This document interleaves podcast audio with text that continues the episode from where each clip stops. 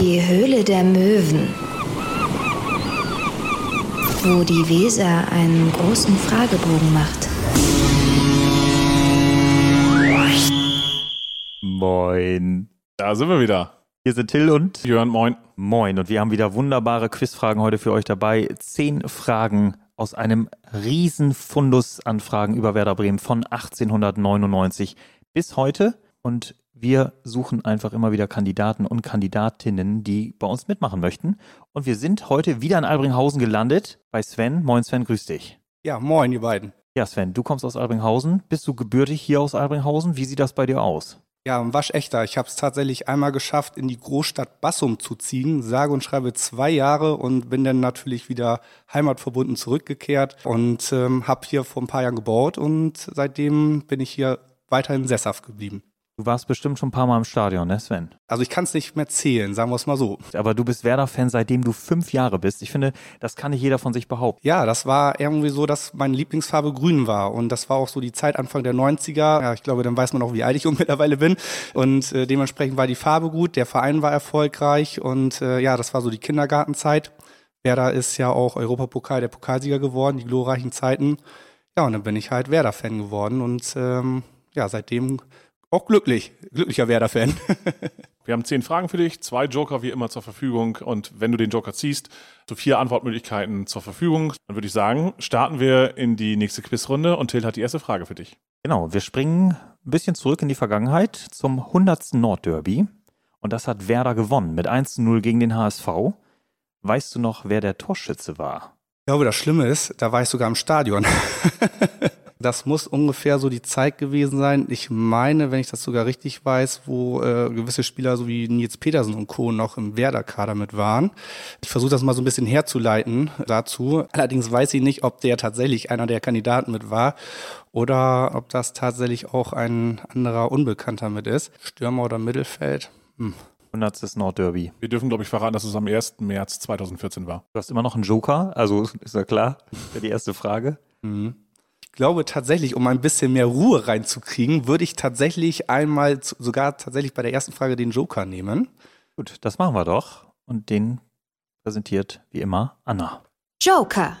Und der Joker lautet, wir haben jetzt vier Möglichkeiten für dich. Du darfst dich dann für eine entscheiden. Claudio Pizarro wäre eine Möglichkeit. Slatko Junusovic, Per Mertesacker oder Naldo. Pizza, war der da zu dem Zeitpunkt, der war da noch bei Bayern, meine ich. Junosovic, ja. Es rattert. Könnte schon fast mit hinkommen. Ich glaube tatsächlich, dass äh, Slatko Junosovic das Tor gemacht hat. Deine Antwort? Ja. Und dann loggen wir ein. Und die Beruhigung kann einsetzen, Sven. Das ist absolut richtig. Ah, okay. 1 zu 0. Genau, das 1 zu 0. Trainer damals übrigens Robin Dutt. Ich sag nur Mon Mon. Ja, genau, ist mir auch noch geläufig. Da haben wir sogar ein Foto damals von, wo wir mal ein Training besucht haben, wo wir unbedingt mit dem neuen Trainer zusammen auf dem Foto wollten und im Nachhinein hat man das irgendwie sich nie wieder angeguckt und er gelöscht auf dem Handy. Aber schön, Sven. Also erste Frage, erster Punkt. Ja. Keine Nullrunde, kein genau. Whitewash, perfekt gestartet. Jörn, du hast die zweite Frage für uns. Guter Einstieg und dann gehen wir ein bisschen zurück in die Historie und denken an Winton Rufer. Der hat nicht nur bei Werder Bremen gespielt, sondern auch bei einem weiteren deutschen Verein. Und wir möchten von dir wissen, bei welchem weiteren deutschen Verein war Winton Rufer aktiv? Ivi, ja. Das muss dann ja vor der Werderzeit gewesen sein, weil äh, er danach, meine ich, dann auch schon wieder ähm, in seine Heimat nach Neuseeland gegangen ist bin mir da nicht ganz so sicher, ob er nicht zuvor auch eher im norddeutschen Raum unterwegs war. Frage ist halt tatsächlich, ob er auch von vornherein schon als Bundesligaspieler aktiv war. Was hattet ihr eben gesagt, bei einem Bundesligisten? Bei welchem deutschen Verein außer Werder Bremen spielte Winton Rufer? Ah, deutscher Verein, okay. Mhm. Irgendwie so die Tendenz dazu, auch im Norden zu bleiben. Würde da eher in die 80er Jahre so ein bisschen mitgehen. Ja, und du hast letztens Winton Rufer sogar getroffen. Windenrufer getroffen, genau. Äh, mit langem Anlauf, weil es einer meiner Stürmer-Idole ist, meiner Kindheit. Und jetzt kann man ungefähr ahnen, wie alt ich bin. Weil Windenrufer einfach ein saugeiler Spieler ist. Und weil ich durch ihn gelernt habe, dass man Elfmeter nicht nur vollspann irgendwo hinballern kann, sondern einfach so lange wartet, bis der Torwart sich bewegt und den Ball dann einfach easy in die andere Ecke schieben kann. Und insofern war er, glaube ich, einer der genanntesten Elfmeterschützen der Bundesliga und du wusstest, wenn es einen Elfmeter für Werder gibt und der Kiwi tritt an, dann ist das Ding auch drin. Ja, das ist tatsächlich äh, richtig schwierig, aber ähm, ja, macht ihr es mir auch nicht einfach. Ich muss tatsächlich raten, ich weiß auch nicht, ob ich mich ärgern würde, wenn ich jetzt schon die nächsten Joker mitnehme. Die möchte ich mir tatsächlich aufbewahren. Ja. Ist vielleicht nicht verkehrt. Wir haben ja noch ein paar Fragen dabei. Ja, oh, Gott sei Dank. Bin ich ja beruhigt. Ich tippe mal tatsächlich einfach mal so ins Blaue hinein und würde sogar bei einem blauen Verein bleiben und würde sagen, das wäre der VfB Oldenburg. Wir können ja mal präsentieren, welche Antwortmöglichkeiten wir für dich gehabt hätten. Hättest du den Joker gezogen? Das wären der erste FC Kaiserslautern, Hannover 96, VfL Bochum und der SC Freiburg. Und? Wenn du dir jetzt einen hättest aussuchen dürfen, wen hättest du genommen? Ähm, dann äh, wäre ich tatsächlich eher auf Kaiserslautern gegangen. Da müssen wir festhalten, die Antwort wäre richtig gewesen. Ah, schade. Äh, leider nicht wie von dir angesetzt vor der Bremer Zeit, sondern nach der Bremer Zeit. Er ist dann von Werder aus nach Japan gewechselt und ist dann nochmal zu Otto Rehagel zurückgekehrt, zum ersten FC Kaiserslautern in die zweite Bundesliga. Ah, okay. Und hat dann nochmal 14 Spiele für den ersten FC Kaiserslautern gemacht und dort auch vier Tore geschossen, somit zum Aufstieg mitgeholfen und hat dann Deutschland sozusagen spielerisch endgültig verlassen. Und wir haben jetzt eine dritte Frage für dich und da geht es um einen Spieler, den ich persönlich wirklich als, ich sag mal, damals war ich zwölf, echt super fand. Es geht um Rade Bogdanovic. Sagt dir der Name noch was? Rade Bogdanovic. Rade Bogdanovic, Nummer 9 auf dem Trikot. So ist es, Nummer 9. Und wir wollen wissen, wohin ist der eigentlich 2002 gegangen von Werder? Hast du eine Ahnung? Wohin ist der hingewechselt? Der ist ja gekommen und war ja dann so ein bisschen eher so der Vorzeigestürmer und der Ayrton war ja eher so in Anführungsstrichen so im zweiten Glied noch, wo Rade Bogdanovic da war.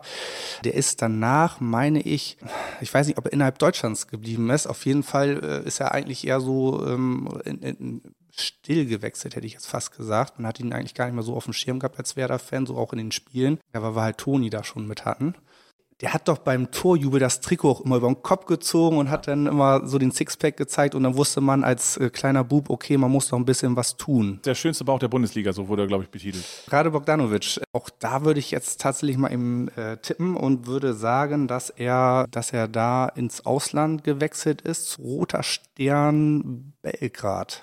Gut, dann loggen wir das ein, Sven. Und dann gucken wir doch mal für dich vier mögliche Antwortmöglichkeiten, die du gekriegt hättest. Hättest du den Joker gezogen? VfL Bochum, Arminia Bielefeld, Dynamo Zagreb oder der FC Basel. Es ist Arminia Bielefeld gewesen. Er ist wirklich ja, still und heimlich in dem Sinne in der Bundesliga noch gewechselt und ist dann bei Bielefeld gelandet. Okay, schade, aber auch wieder was dazugelernt. Ein Punkt nach drei Runden und wir kommen jetzt zur Kategorie 50-50. Die 50-50-Frage bedeutet, wir stellen eine These auf und du musst nur uns beantworten, ist diese Aussage richtig oder ist sie falsch. Wir behaupten, Werder Bremen war am Ende einer Bundesliga-Saison nie Tabellenletzter. Dann würde ich sagen, äh, das ist korrekt. Die waren noch nie letzter. Auch nicht in den beiden Abstiegssaisons, die sie hatten. Das klang nicht so, als würden wir da noch nachfragen müssen und Nee. als ob du dir sicher bist. Loggen das ein und können festhalten, das ist der zweite Punkt. Und genau wie von dir vermutet, ist Werder immer als Vorletzter aus der Bundesliga abgestiegen. Okay, super, das freut mich. Ja, dann gucken wir mal auf die fünfte Frage. Das ist eine klassische Frage wieder für dich und schauen auf die Trainerposition. Wir wollen nämlich von dir wissen, wer kam nach Dixie Dörner als Werder-Trainer zu uns? Wolfgang Sittger, würde ich sagen.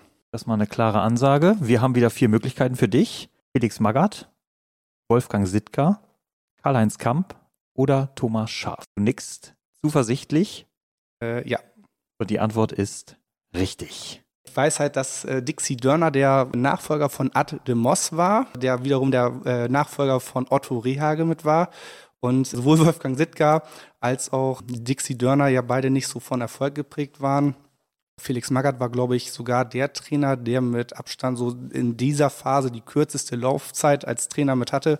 Hat uns in den DFB-Pokal zwar noch reingebracht, aber den DFB-Pokal nach Hause geholt hat natürlich Thomas Schaaf und das werde ich auch nie vergessen, das Pokalfinale 99.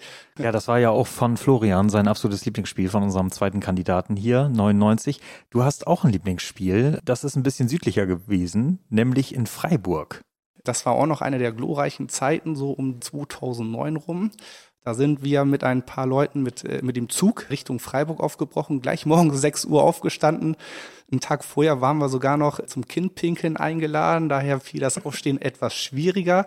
Nichtsdestotrotz in den Zug eingestiegen und haben dann eine lange Fahrt vor uns gehabt, sind dann relativ pünktlich um 15 Uhr Richtung Stadion aufgebrochen, beziehungsweise sind dann auch in Freiburg angekommen. Dann hast du ein 6 zu 0 da gesehen im Stadion. Ja, genau, da waren wir sogar Tabellenführer danach. Das war echt genial und wir haben richtig gefeiert. Ich kann mich noch dran erinnern, ich habe nicht nur äh, den Unterschied zwischen einer Weiß- und Rotwurst gelernt, sondern habe halt auch gelernt, wie man man zünftig in äh, Freiburg einen richtigen Kantersieg feiern kann. Aber das Kindpinkeln, das, also, das musst du nochmal vielleicht den Hörern erklären. Was ist Kindpinkeln?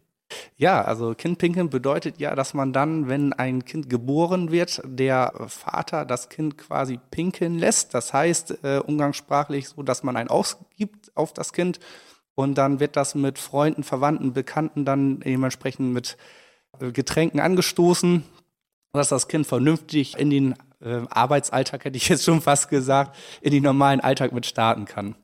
Das Kind befindet sich zu diesem Zeitpunkt aber noch im Krankenhaus, muss man sagen, bei der Mutter und nicht äh, im Rahmen der feiernden Meute. Genau, also es äh, ist nicht tatsächlich dabei und äh, tut äh, das, was man sich vielleicht vorstellen könnte. Das ist sehr gut. Aber sehr schön. Also dann wissen wir jetzt schon mal, ähm, ja, dass du eine so spannende Reise vor dir hattest, ordentlich abgefeiert hast in Freiburg und am nächsten Tag ja mit ein paar wenigen Änderungen vielleicht äh, wieder zurückgefahren bist, aber du wusstest auf jeden Fall, wer da ist Tabellenführer und das war die Hauptsache. Wann seid ihr in Freiburg denn wieder los? Äh, das war tatsächlich gleich nach dem Spiel und wir wurden sogar noch von der Straßenbahn äh, aufgefordert, dass wir bitte nicht allzu doll feiern sollten. Die Straßenbahn könnte das Gehüpfe nicht so gut ab. Was wir Bremer ja so nicht gewohnt sind normalerweise. Schön, dass Schön. ihr Rücksicht genommen habt. Wir kommen jetzt zur sechsten Frage. Du hast jetzt drei von fünf momentan richtig, bist gut in der Spur drin und äh, gucken wir doch mal, Jörn, was du jetzt wieder parat hast. Genau, erfolgreich ist eigentlich ein gutes Stichwort. Wir gucken nämlich in die Double-Saison und möchten von dir wissen, wer schoss für Werder das letzte Bundesligator in der Double-Saison? Das äh, letzte Spiel war auf jeden Fall gegen Bayer Leverkusen. Nee, Moment, doch, ähm, das, die Meisterschale wurde übergeben bei dem Leverkusen-Spiel hatten die Spieler alle an die Haare entsprechend mit gefärbt und zwar dann nur grün-orange. Ich versuche das mal so ein bisschen herzuleiten. Sehr gut, ja. Sehr gut. Aber Leverkusen hat da, glaube ich, wirklich da echt krachend in Bremen gewonnen. Ich bin mir da nicht mehr genau sicher. Ich glaube, äh, Leverkusen hat mindestens so fünf Tore geschossen, meine ich. Sechs sogar. Sechs, Sechs zu zwei, ja. 6 zu 2. Ja, da gab es natürlich noch interessante Spieler zu dem Zeitpunkt. Unter anderem natürlich unser, unsere Top-Stürmer Toni und natürlich auch Ivan Klasnic. Wer schoss für Werder das letzte Bundesligator in der Double-Saison? Ich würde den Joker tatsächlich nehmen. Und wir müssen ja mal festhalten, dass wenn jetzt der Erste ist, der über die fünfte Frage hinaus noch zwei Joker hatte, aber jetzt in der sechsten, da ist er fällig. Joker. Üblicherweise ist ja die fünfte Frage der sogenannte Joker-Äquator. Den hast du jetzt überschritten. Wir können dir folgende vier Spieler zur Auswahl stellen, nämlich Ümit Davala, Angelos Charisteas, Ludovic Magnin und Mladen Kristajic. Ich würde auf Ludovic Magnin tippen. Dann loggen wir das ein, würde ich sagen. Und müssen festhalten, dass die Antwort leider falsch ist. Es wäre Mladen Kristajic gewesen. Werder hat das letzte Bundesligaspiel in der Double-Saison in Rostock gespielt hat dort 3 zu 1 verloren und man muss sagen, Mladen Kristajic hat sogar noch doppelt getroffen, nämlich mit Tor und Eigentor sich sozusagen aus Bremen und aus seiner Bundesliga-Zeit in Bremen verabschiedet. Ah, okay. Schade, ja, das hatte ich tatsächlich so von der Folge her nicht mehr vor Augen, dass, dass wir tatsächlich äh, das vorletzte Spiel zu Hause hatten und dann das letzte Spiel noch in Rostock. Zumindest waren die letzten beiden Spiele dann ja nicht mehr ganz so rühmlich. Wieder was dazugelernt, ne? Ja, auf alle Fälle. Aber das ist dann so, man, man denkt, man hat sich super vorbereitet und dann kommt da dann nochmal was um die Ecke. Kommen wir zur siebten Frage und das ist Schätzchen. Oliver Reck. Den gucken wir auf den alten Torwart. Der machte 345 Bundesligaspiele für Werder Bremen. In wie vielen Spielen blieb er ohne Gegentor? Und du darfst dich auch um zwölf verschätzen. Am Stück oder? Nicht am Stück. Also wie viele Spiele blieb er ohne Gegentor in 345 Bundesligaspielen? Okay. Also Olli Reck war ja nicht nur als Pannen-Olli bekannt, sondern hatte auch zwischenzeitlich tatsächlich mal den Rekord der weißen Weste gehalten am Stück. Das wurde dann wenig später dann mal mit eingestellt.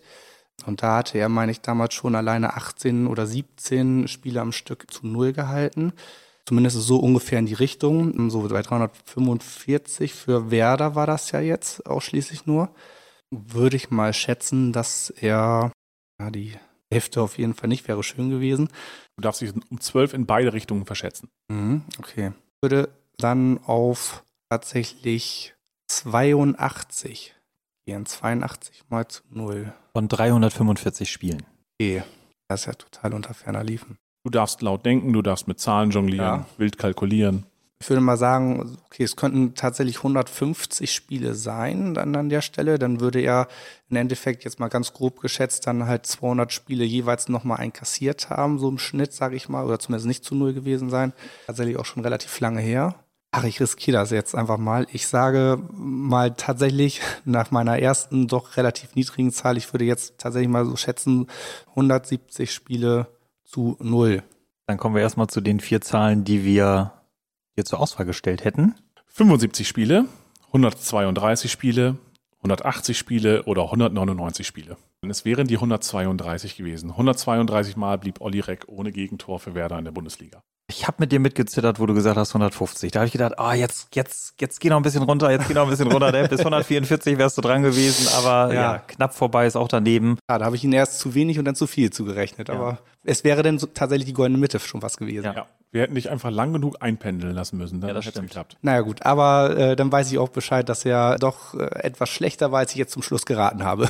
Aber das ist ja das Smalltalk-Wissen für grün-weiße Stehpartys, was wir hier vermitteln wollen. Das Ja. wirst du nie wieder vergessen. Das ist auf jeden Fall gut. Wir gucken mal zurück ins Jahr 1971 und möchten von dir wissen, zu welchem Verein wechselte Egon Cordes? Egon Cordes. Also da habt ihr mich komplett auf dem falschen Fuß erwischt. Vielleicht dürfen wir einstreuen, dass Egon Cordes später Co-Trainer unter anderem unter Jupp Heynckes beim FC Bayern war, und zwar in seiner ersten Amtszeit. Du kannst frei aufspielen. Darfst laut denken. Ja. Okay, Egon Cordes, der sagt mir wirklich gar nichts. 71. Gut, danach ist er irgendwie bei Bayern München als Co. gelandet. Das kann natürlich auch in den Süden gegangen sein. Sind verhältnismäßig viele Spieler ja auch mal Richtung Schwabenländle unterwegs gewesen, vielleicht zu der Zeit. Er war zumindest nur zwei Jahre in Bremen aktiv, das dürfen wir, glaube ich, auch verraten, ohne dass wir uns hier strafbar machen. Ja, okay. Was sagst du? Das ist tatsächlich sehr schwierig.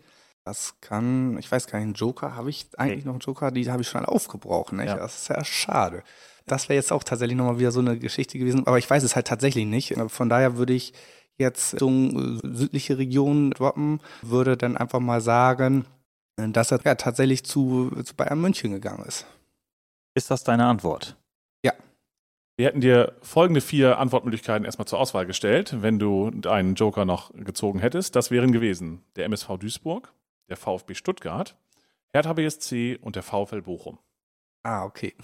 Und du hattest ja schon angerissen, es hätte auch das Schwabenländle sein können, es wäre der VfB Stuttgart gewesen. Ah, schade, war ich wirklich, ah, das ärgert mich, da war ich echt dicht dran. Es sind ja, ja, gut, muss, äh, weiß ich zumindest beim nächsten Mal Bescheid, wenn ihr mich nochmal fragen solltet. Genau. Man fiebert echt immer mit irgendwie, ne? Das ist. Das Also, ist ja der Hammer. ja. Du Ah. warst, du warst wieder so auf der Zielgeraden irgendwie raus und äh, wo das Signal Schwabenländle kam, da dachte ich so, jetzt sag's einfach. Kannst du dich noch an dein erstes Spiel eigentlich erinnern, äh, in dem du im Stadion warst? War das gegen VfB Stuttgart oder welcher Verein war das? Ich mag es ja fast gar nicht zugeben, aber ja, es war tatsächlich auch der VfB Stuttgart. ist ein bisschen bitter. Ja, gut, das ist halt so die äh, Zeit gewesen. Das war so in der Saison 96, 97. Das war zu der Zeit, wo auch die Ostkurve quasi komplett abgerissen war. Also das heißt, wir hatten das Weserstadion gar nicht in, in der klassischen Rundung, so wie wir sie kennen, sondern es war quasi eine U-Form. Und das war für mich als kleiner Pöks natürlich auch sehr interessant, weil dann hat man nicht nur das Spiel geguckt, sondern man konnte auch quasi aus dem Stadion rausschauen, was wir, glaube ich, dann ähm, ja eine Zeit lang durch das Oval natürlich nicht mehr bekannten. Ja, und Werder hat zu dem Zeitpunkt 2-0 auch geführt, damals erst im Stadion und danach hat 2-2 leider gespielt.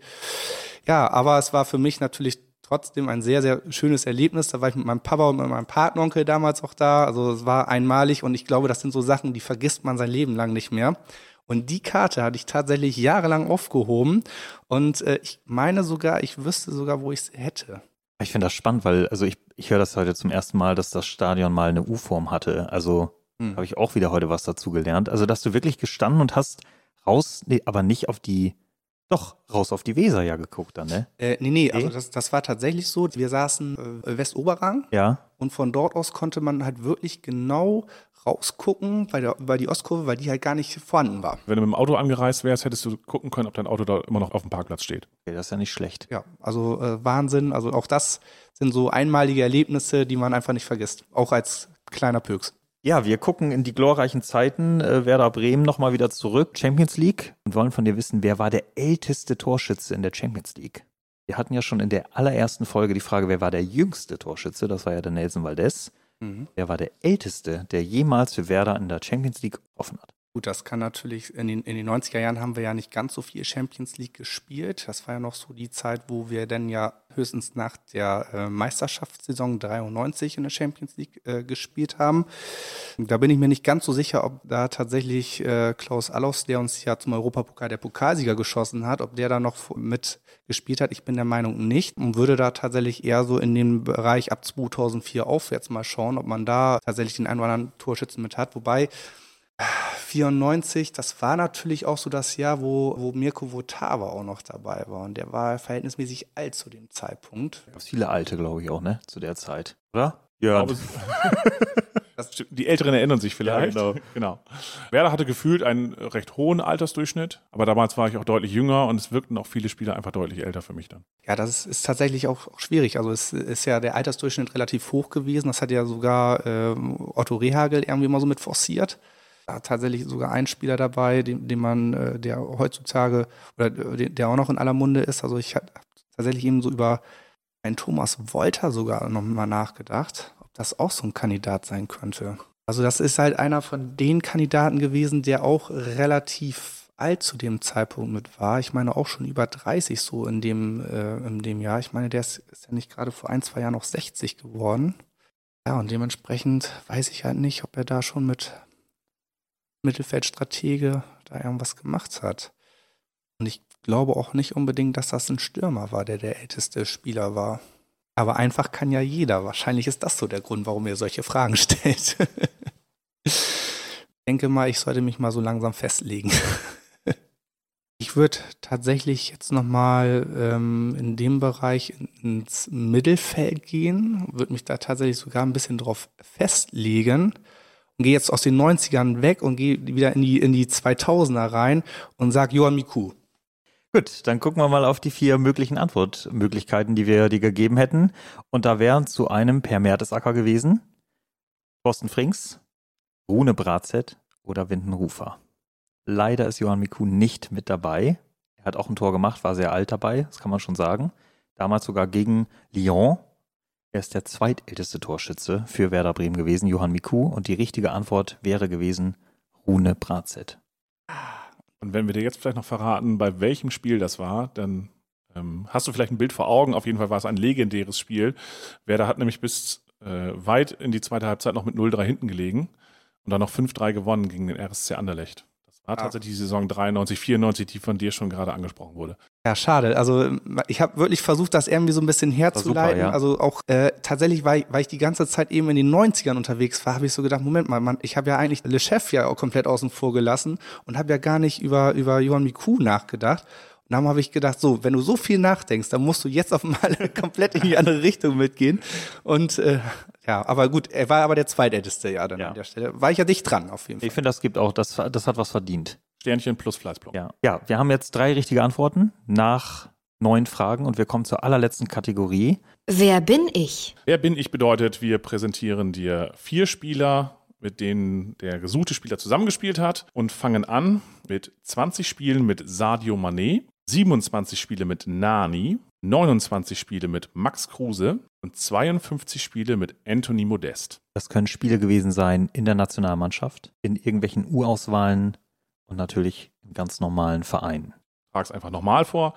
20 Spiele mit Sadio Mané, 27 Spiele mit Nani, 29 Spiele mit Max Kruse und 52 Spiele mit Anthony Modest. Bei allen vier Spielern erstmal Bilder vor Augen. Äh, ja, äh, Sadio Mané ähm, ist ja der aktuelle äh, Bayern-Profi, also der Top-Zugang sozusagen von denen. Äh, Nani war tatsächlich jahrelang Spieler auch von Manchester United, äh, ist auch portugiesischer Nationalspieler gewesen, von daher versuche ich da mal eben so ein bisschen die Brücke zu schlagen. Max Kruse, gut, ist sowieso allseits bekannt äh, dann an der Stelle. Was mich tatsächlich so ein bisschen aus dem Konzept gebracht hat, ist Toni Modest. Also der, den kann ich jetzt aktuell so noch gar nicht zuordnen, um so Querverbindungen herzustellen bei Nani, da weiß ich halt auf jeden Fall, dass der zwischendurch äh, auch mal, nachdem er bei Manchester United gespielt hat, meine ich, zurück in die Heimat gegangen ist, nach Portugal. Ich glaube sogar Sporting Lissabon, meine ich, da so die Ecke unterwegs war. Äh, gut, Max Kruse hat relativ viel von der Welt gesehen. Und gut, das ist oder war ja ein Spieler, der bei Werder Bremen mal gespielt hat oder noch spielt. Genau so ist es. Bei Toni Modest da ist natürlich so gut aktuell bei Borussia Dortmund, äh, war auch bei war auch unter anderem bei, oder bei Köln ja auch jahrelang. Gut, China lasse ich mal so ein bisschen außen vor, weil da sehe ich keine Querverbindung zu einem von unseren Werder-Spielern. Hm, ja, Toni Modest, ähm, Frankreich hätten wir sonst auch noch, wo der mal gespielt hat. Also das ist auch nochmal so eine Sache. Das könnte natürlich sicherlich auch nochmal so eine Verbindung mit sein. 29 Spiele mit Max Kruse. Könnte halt eine komplette Werder-Saison mal gewesen sein. Dann ist natürlich so die Frage, genauso wie mit Nani, war auch mal, auch eine gemeinsame Saison gewesen sein. Das könnte auch passen. Nie Modest, das könnte, von den Spielen her könnte auch vielleicht mal irgendwie so Richtung Köln sein. Also es können, wie wir ja eben schon gesagt haben, es können Vereine sein, ne, ganz normale, oder es kann auch die Nationalmannschaft sein, ne? Das ist mhm. mal ganz wichtig. Ja, Sadio Mané, Senegal, ja. Toni Modest, der bringt mich so, und, und Nani, die bringen mich gerade so auch so ein bisschen aus dem Konzept. Man kann ja mal die, die einen aus dem Konzept bringen, weglöschen. Mhm. Hättest du eine Verbindung über Kruse und Manet, wenn du sagst, dich stören Modest und Nani? Die haben beide mal mit äh, Slatko Junosovic zusammengespielt, auf jeden Fall, weil Junosovic ähm, hat, meine ich, ich glaube, vor Austria Wien sogar auch mal eine Verbindung zu Salzburg gehabt. Ich bin mir da aber jetzt nicht so genau sicher. Slatko ist von, oder nach Werder ja zu Red Bull Salzburg auch gegangen. Da war man nie, aber schon bei Liverpool, soweit ich das weiß. Use könnte tatsächlich mal ein Spieler gewesen sein. Eigentlich sehe ich den bald vor lauter Bäumen nicht. versuche nochmal eben eine Herleitung hinzukriegen und äh, ansonsten versuche ich auch mal zu droppen. könnte einen ja auch eventuell weiterhelfen. Sadio Mané, wenn ich die Vereine so ein bisschen mit, mit sehe, kann sicherlich vielleicht nochmal ein Spieler sein.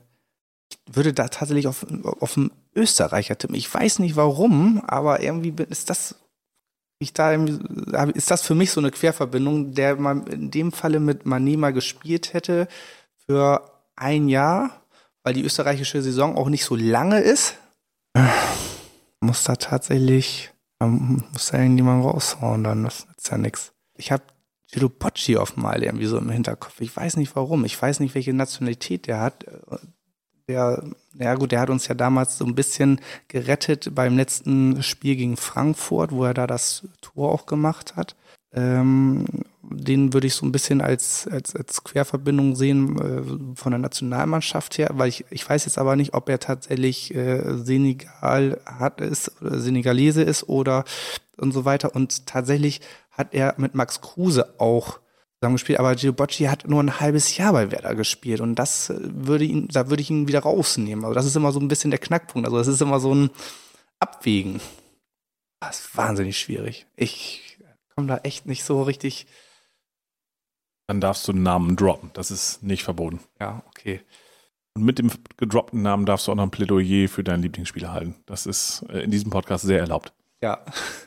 Insbesondere in dieser Situation. Du kannst einen Namen droppen und dann noch deinen Lieblingsspieler auch nennen, ja. Oder so, das geht auch. Also darf ich zwei Spieler nennen und. Ja, äh genau. Musst du dich ja mal, musst aber am Ende dann sagen, für wen du dich entscheidest. Achso, okay. ähm, ja, in der Tat, ich, weil ich einfach nicht drauf komme, ähm, oder machen wir es mal so, ich, ich nenne mal erstmal meinen Lieblingsspieler dann an der Stelle, dann ja. fällt mir das vielleicht auch etwas leichter. Ja. Also tatsächlich, ein, äh, ich habe mehrere Lieblingsspieler, also zwei Lieblingsspieler, so, so die, die ich favorisiere. Also unter anderem halt ähm, einer, der nicht ganz, leider nicht ganz so lange für Werder gespielt hat. Das ist aber tatsächlich halt Diego gewesen, weil er einfach mit seiner unbestechlichen Art äh, nach Miku einfach mal gezeigt hat, wie einfach Fußball geht und, und wie, wie spielerisch er halt auch Akzente setzen konnte. Hat natürlich auch äh, die Werder-Mannschaft zu dem Zeitpunkt auch geprägt und auch mit einem tollen Pokalsieg 2009 natürlich abschließend super feiern können. Schade, dass es halt nur diese drei Jahre waren, die er bei uns mit war und vor allen Dingen auch nur mit einem Titel belohnt worden ist. Also das hätte deutlich mehr verdient gehabt. Ähm, aber einer meiner Lieblingsspieler auch grundsätzlich ist halt auch äh, Thorsten Frings, weil er halt einfach mit seiner Art und Weise halt vorangegangen ist, auch die nötige Ruhe mit reingebracht hat dann an der Stelle. Und genau das ist halt auch so die Sache, was ich halt unheimlich wichtig fand. Und äh, ja, der halt ein gutes Beispiel war so als, als Kapitän. Und äh, tatsächlich würde ich sogar jetzt an der Stelle äh, Thorsten Frings droppen. Einfach mal auf gut Glück und hoffen, dass das Beste bei rauskommt. Schauen wir mal. Dann loggen wir Thorsten Frings ein. Den loggen wir ein und wir kommen zu vier Namen, die es hätten sein können. Zum einen Boubacar Sanogo, Johann Miku, Lamin Sané oder Valerian Ismail. Ja, es wäre Sané gewesen. Ah, okay. Und die Verbindung ja, wäre über Manet im Grunde gekommen, weil sie beide für Senegal ähm, die Länderspiele gemacht haben. Das war so der, der Drop-Point. Mhm. Nani, das ist ein Verein, den man gar nicht so auf dem Schirm hat, wo Nani gespielt hat. Aber Sané hat mit Nani zusammengespielt in den USA, bei Orlando City. Mhm. Max Kruse natürlich Werder und Modest. Das ist wirklich nochmal eine, ja, das ist eine Hausnummer, das kann man nicht anders sagen. Bei Bordeaux. Ja, und ich wusste halt, dass äh, Modest in Frankreich auch gespielt hat. Und bei beim Lutscher, da wusste ich aber, dass er ja äh, zu seinem Ausstieg hat er nochmal in Amerika gespielt. Und da hatte ich nämlich gedacht, vielleicht ist das sogar die Musterlösung, weil er ja bei Toronto ja zum Schluss ja gespielt hat, also sprich Kanada, USA. Äh, und da ist ähm, ähm, Lutscher ja auch noch Meister geworden in, äh, in der Major League Soccer. Das war war schon recht gut. Ähm, und darum habe ich gehofft, weil ich das Ach. auch so rausgehauen habe, dass das vielleicht nochmal ja. so eine Querverbindung sein kann, aber schade. War viel Schönes und viel Richtiges dabei. Auch der Weg war ja nicht völlig verkehrt, aber leider die, die Antwort dann nicht richtig. Ich könnte mal sagen, dass Lamin Sané auch einen Bruder nochmal hatte, Salif Sané, der für Hannover und Schalke aktiv war, für Werder 38 Bundesligaspiele und zwei Tore gemacht hat. Ah, schade. Aber gut, da, manche, manche ähm, Zeiten hat man dann einfach doch nicht so präsent dann dazu. Ja, es hat nicht sollen sein. Ja, schade. Trotzdem war es eine super Runde, das muss man dazu sagen. Drei von zehn jetzt am Ende sind es geworden. Mhm. Was sagst du? Ja, ich muss ehrlich sagen, äh, wenn ihr mir das vorher gesagt hättet, hätte ich gesagt, ja, bin ich mehr als zufrieden mit. Äh, zwischenzeitlich habe ich mich tatsächlich auch ein wenig geärgert, wo ich dann äh, knapp dran war und doch gescheitert bin. Aber dennoch, das hat wahnsinnig viel Spaß gemacht. Also kann ich jedem nur empfehlen, auch, auch bei euch mitzumachen. Und vor allen Dingen, man ist richtig im Radefieber drin. Das finde ich richtig cool. Macht, macht total Spaß auf alle Fälle. Von daher ähm, bin ich echt stolz äh, darauf, ähm, halt auch zumindest drei Fragen richtig beantwortet zu haben und bei den anderen knapp gescheitert zu sein. das war so haarscharf immer dran vorbei. Ne? War eine tolle Folge, können wir einfach nur sagen. Tolle Atmosphäre, toller Kandidat, super geschlagen ähm, hat wieder wahnsinnig Spaß gemacht. Ja, fand ich echt cool. Also schönen Dank, dass ich dabei sein durfte. Äh, überlegt euch mal gerne weiterhin so coole Fragen. Also das ist, ist auf jeden Fall genial. Wir haben noch ein paar in petto. So viel können wir verraten. Perfekt. Super. Ja, ja, dann gucken wir mal, was äh, die nächsten Folgen so bringen. Erstmal, äh, ja, sind wir total glücklich und äh, haben wieder auch selber was dazu gelernt. Ich, dass es ein Weserstadion mal in U-Form gab. Mehr geht doch gar nicht. Ein Geben und Nehmen hier bei uns. War eine tolle Folge. Ich freue mich auf die nächste Folge in 14 Tagen. Von Die Höhle der Möwen. Wo die Weser einen großen Fragebogen macht.